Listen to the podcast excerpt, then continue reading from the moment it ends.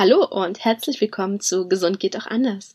Mein Name ist Janine Berndt, ich bin ganzheitlich denkende Ärztin, Akupunkteurin.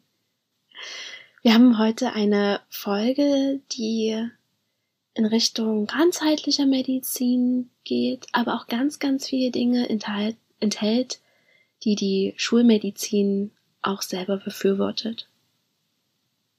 Es sind Dinge, die sind eigentlich ganz einfach, doch sie werden häufig gar nicht besprochen oder angewendet, deswegen möchte ich sie dir hier einmal auf diesen Weg mitgeben. Es geht um Durchschlafstörungen. So schätzungsweise haben das ganz, ganz viele Leute.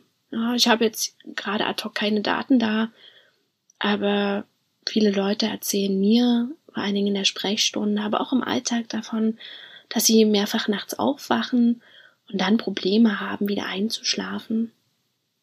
Es gibt sogar Leute, die manchmal um zu typischen Uhrzeiten aufwachen, also die mir sagen, okay, ich wache jede Nacht um drei auf. Und dann kann ich wieder ein bis zwei Stunden nicht einschlafen. Das ist gar nicht selten. Das geht vielen Leuten so. Das ist so ein Moment, in dem natürlich der TCM Praktizierende gleich wieder hellhörig wird und die Organuhr in den Hinterkopf bekommt. Da geht es darum, dass bestimmte Organe zu bestimmten Zeiten aktiv sind und wenn bei ihnen Probleme sind, dann machen sie einen manchmal wach in der Nacht. Aber heute möchte ich nicht ganz so tief in die Organuhr eintauchen. Das möchte ich nochmal in einer extra Podcast-Folge besprechen. Sondern heute möchte ich einmal in die Dinge eintauchen, die wir selbst in der Hand haben. Viele von uns neigen zum Beispiel zum Grübeln in der Nacht.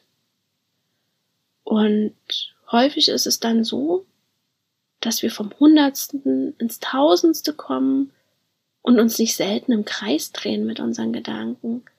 Dass die Dinge, die wir da gedanklich durchkauen bis ins Letzte, passt übrigens zur Folge letzter Woche, ja, die Milz ist dann schon wieder super aktiv.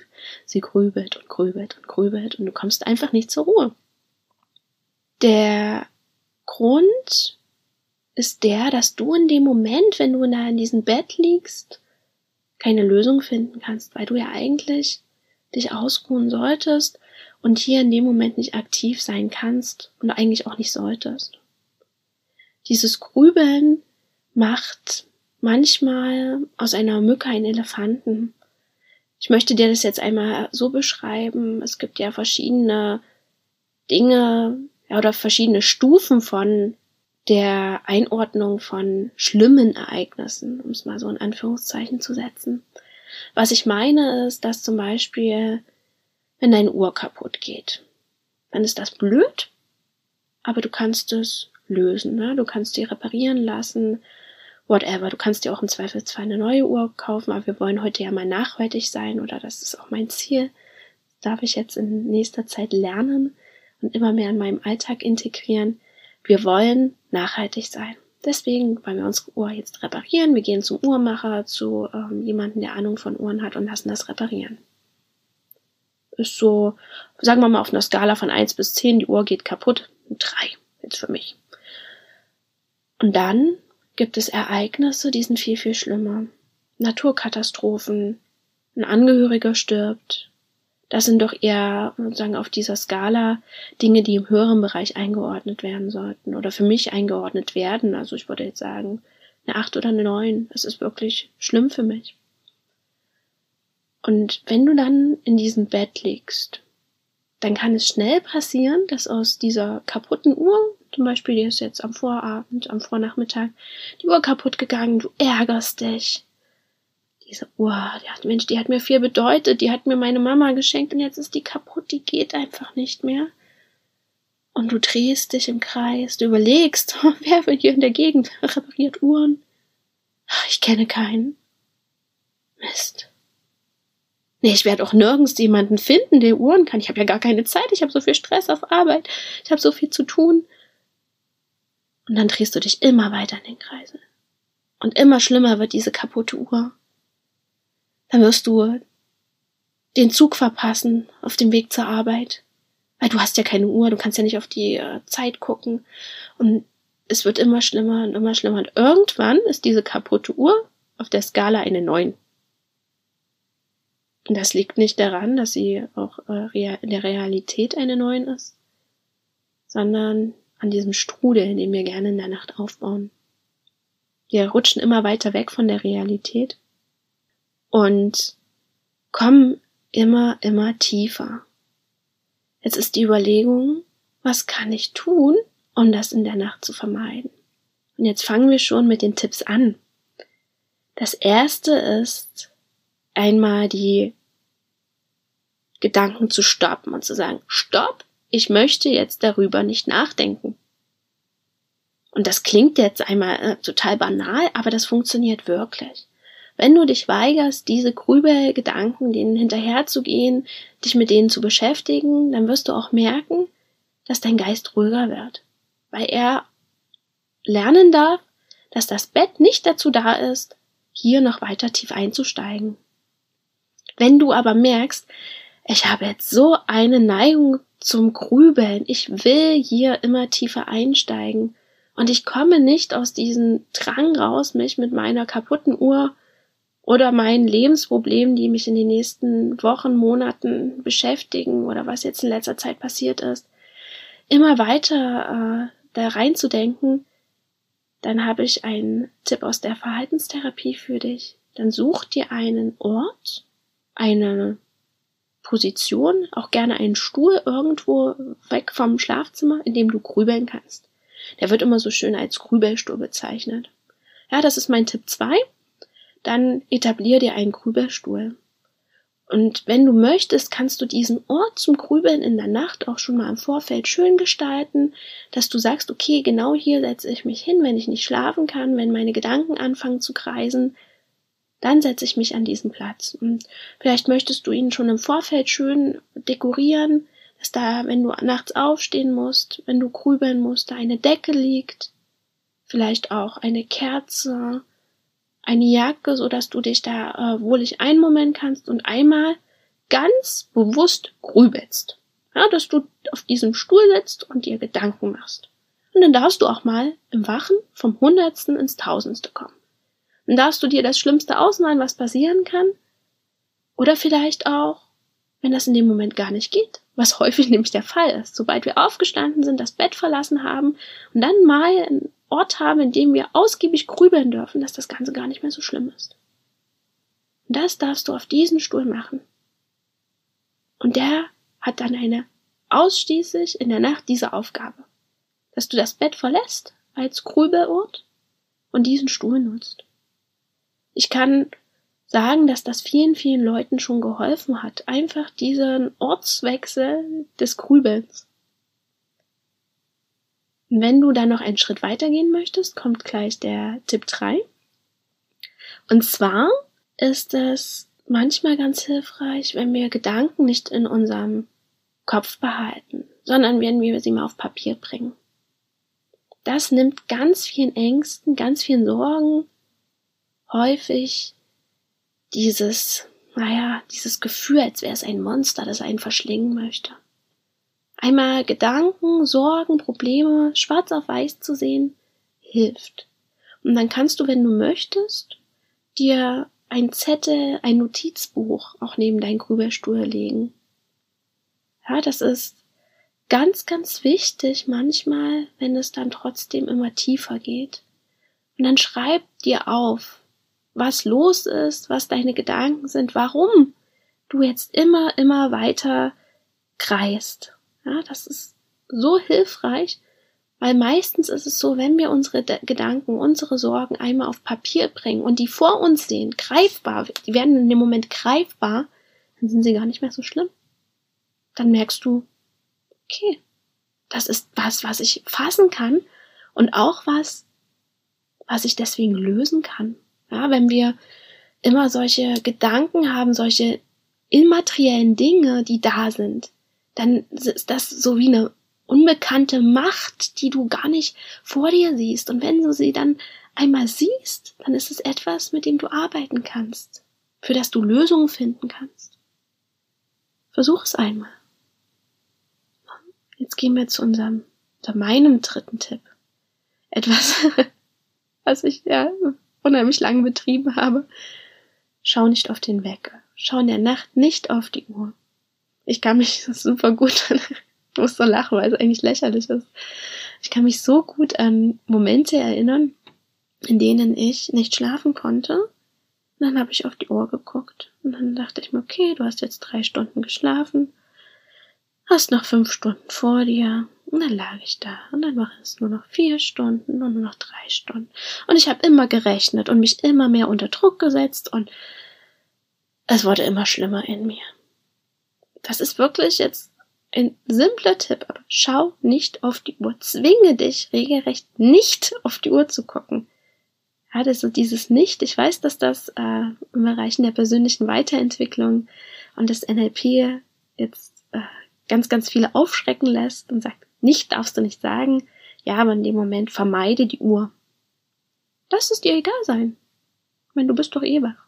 Und versuchst zu schlafen wieder. Lass dir die Zeit egal sein. Bringt eh nichts, macht das Ganze nur noch schlimmer. Weil du dich durch dieses Rechnen und immer wieder Denken so sehr unter Druck setzt, dass dein Körper gar nicht entspannen kann. Und um zu schlafen, brauchen wir doch schon einen gewissen Grad an Entspannung. Lass diesen Uhr, diese Uhr, diesen Wecker irgendwo in der Ecke liegen. Und ganz schlimm sind diese Uhren, die am besten noch so in roten Buchstaben die äh, Zeit an die Decke projizieren.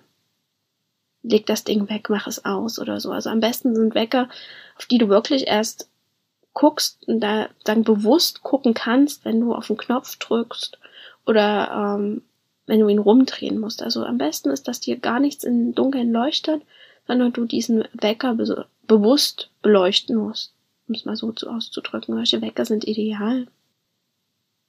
Als vierte Tipp habe ich dann noch im Angebot, dass du als fünfter Tipp ist dann noch dabei, dass du dir keinen Stress aufbauen solltest, also dich nicht unter Druck setzen solltest.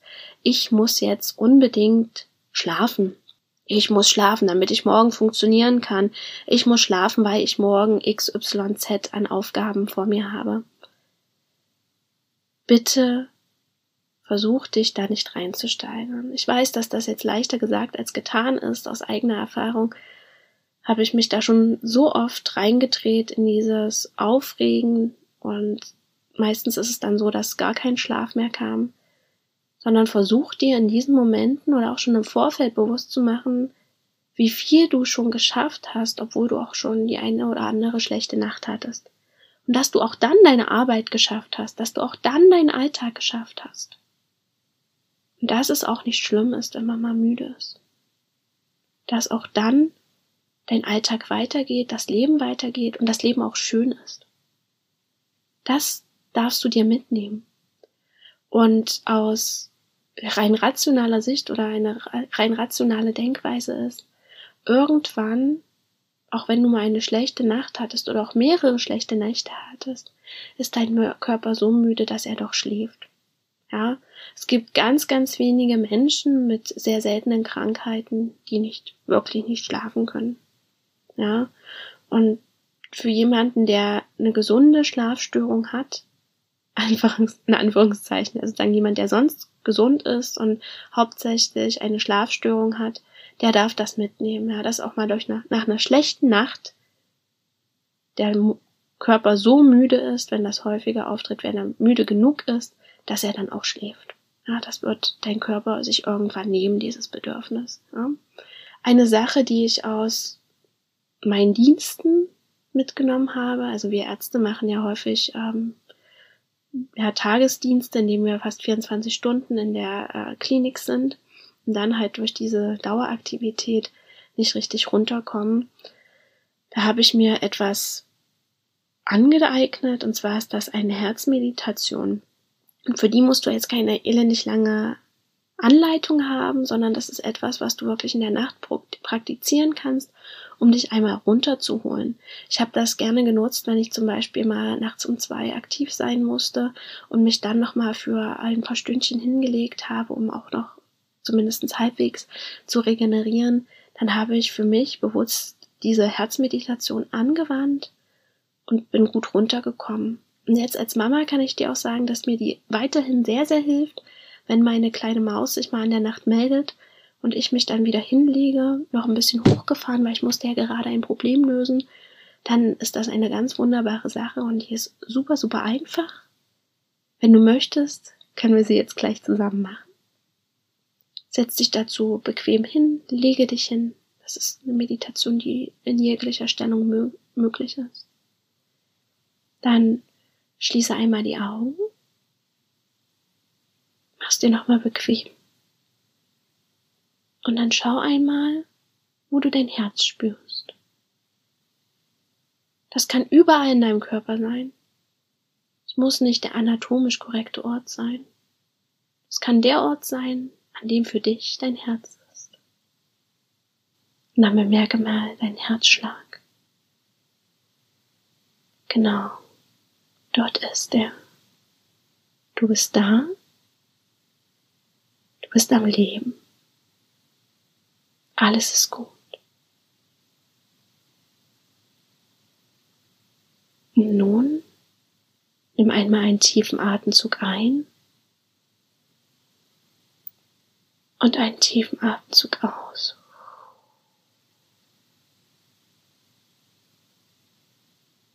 Nun stell dir einmal vor, dass du über dein Herz ein- und ausatmest. Stell es dir vor. Einmal tief ein und einmal tief aus. Bei jedem Einatmen öffnet sich dein Herz. Und bei jedem Ausatmen geht es weiter zusammen, es zieht sich zusammen. Ja, ausatmen Luft kommt hinaus. Genau das machst du. Immer weiter. So tief, wie es für dich passt. Einatmen über das Herz und ausatmen. Stell bei der Einatmung dir vor, wie sich dein Herz weitet und öffnet. Und bei der Ausatmung, wie es sich zusammenzieht und die Luft abgibt. Ein und aus. Sehr gut. Das kannst du jetzt so lang machen, wie es sich für dich gut anfühlt. Ich gebe dir noch einige Minuten, dass du ein- und ausatmen kannst. Immer weiter durch dein Herz.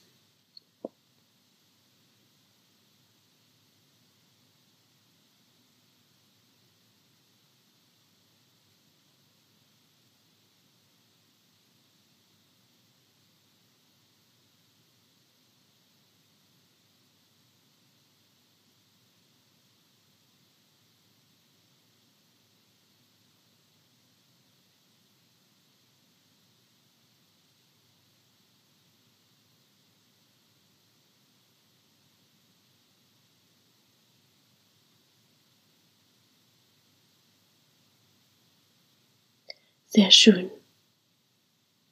Nun atme noch einmal tief ein und tief aus. Und dann öffne deine Augen und bemerke einmal, wie entspannt du bist, wie tief geerdet du bist, allein durch diese leichte Übung. Und diese Übung kannst du nun auch in der Nacht nutzen, wenn du nicht zur Ruhe kommst, wenn du dich innerlich gestresst fühlst.